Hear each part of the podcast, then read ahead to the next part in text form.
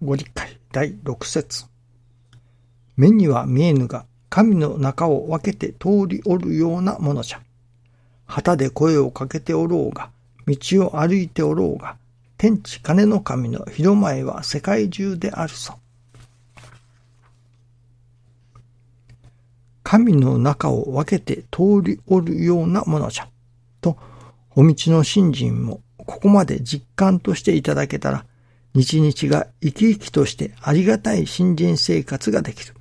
それだけでなく、お得を受けることでありましょう。信心の確率とはこのような実感が得られる時を言うのであります。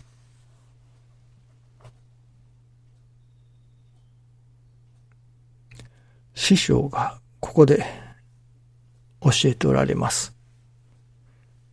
このような実感が得られるときと表現しておられます。このような実感が得られるときと、実感をする。いわば肌身で感じる。実際に感じる。ということが大切だということがわかりますね。なるほど話を聞いて、なるほどそうかな、と分かったり、合点がいったりします。そしてまた、理屈の上で分かったりいたしますけれども、その頭で分かるというだけではダメだということですね。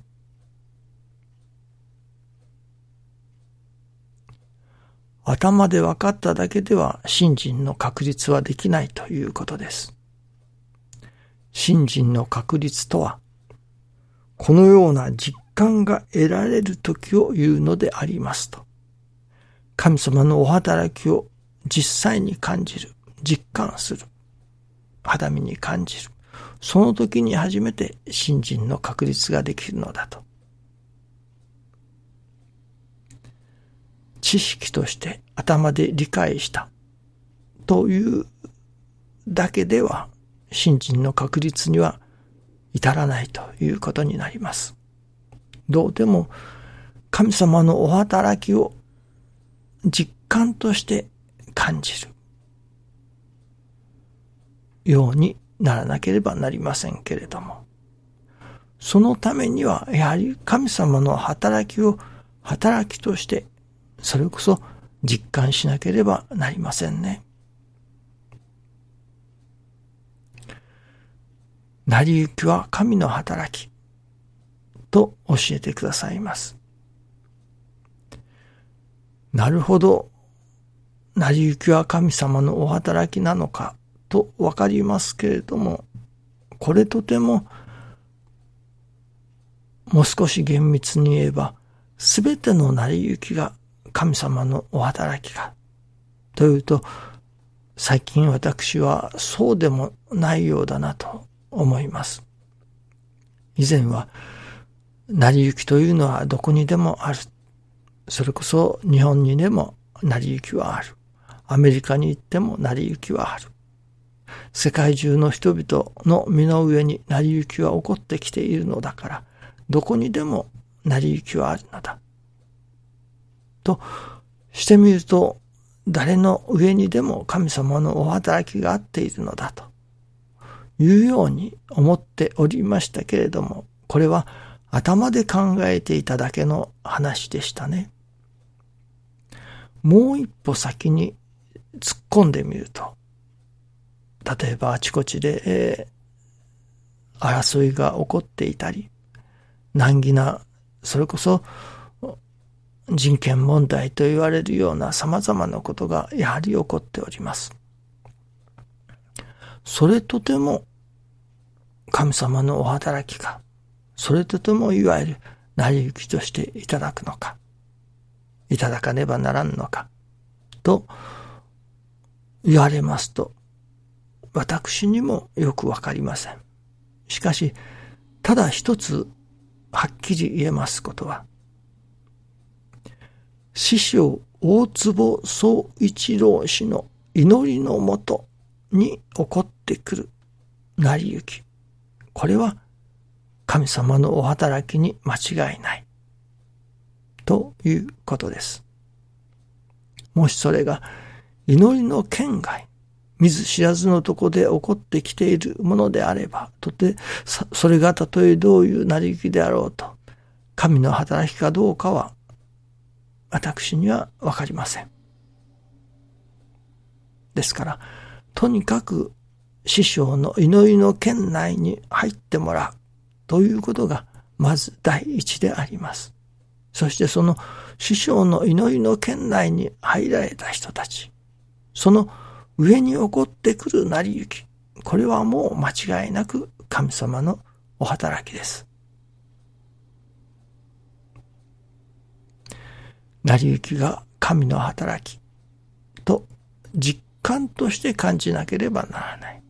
そのためにはやはり神様が私どもに大変ご親切をしてくださる。なるほど、成り行きは神の働きだな、と感じさせずにはおかん働きがそこには起こってくるということですね。これは師匠の祈りのもとで信心の稽古をさせていただいているからです。また別の人のところで新人の稽古をさせていただけば、それはまた別の働きが起こってくることでしょう。師匠はこれを、例えば江戸時代のいろいろな藩がありましたね。黒田藩とか、島津藩とか、いろいろな藩がありました。佐賀の鍋島藩とか。そういう藩には藩の中だけで通用する藩札というものがあったと。信心もその藩札に似たようなところがあると。ですから、その祈りの圏内においてでしか通用しない教えというのもやはりあるのだというようなことをおっしゃっておられました。世界中のどこに行ってでも、成り行きは神様の働きです。というわけにはいかないのですね。師匠大坪総一郎氏の祈りの圏内で信心の稽古をさせていただくものの上に起こってくる成り行き。これは間違いなく神様のお働きだと。その確信が持てれる。実感を通して、実体験を通してその確信をいただけれる。だからこそ、その成り行きを受けようと、いただいていこうと。一切の成り行きを受けようという心も、その腹決めもできるわけですね。それもなしにただがむしゃらに何でもかんでも受けていこうと。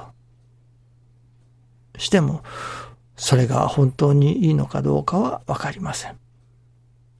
師匠大坪総一郎氏の祈りの県内で起こってくる成り行きだから、一切を受けていこうという腹を決めても間違いがないのです。ここを抑えておきませんと、何か全く信心のない人からでも何か言われたときに、ちょっと返答に困ることがありますね。師匠大坪総一郎氏の祈りの圏内においてその信心の稽古をする者の上に現れる成り行き。それは神様のお働きだ。という、ここまでの確信を持てれるような、それこそ神様のお働きを実感する日々であって初めて、新人の確立というものもできるようになるのではないでしょうかね。そのためには、神様の、神の働きと実感させずにはおかん、その成り行きをいただいていくということですね。まずは、とにかく、こうして、このお話を聞いてくださっておられる人、それはもう間違いなく師匠の祈りの圏内でのことですから。それは、そこに現れる成り行きは神様のお働きだと断言することができますね。どうでも成り行きを大切にし、そこに必ず神様のお働きが現れる。その体験を積み重ねてもらいたいと願いますね。どうぞよろしくお願いいたします。ありがとうございます。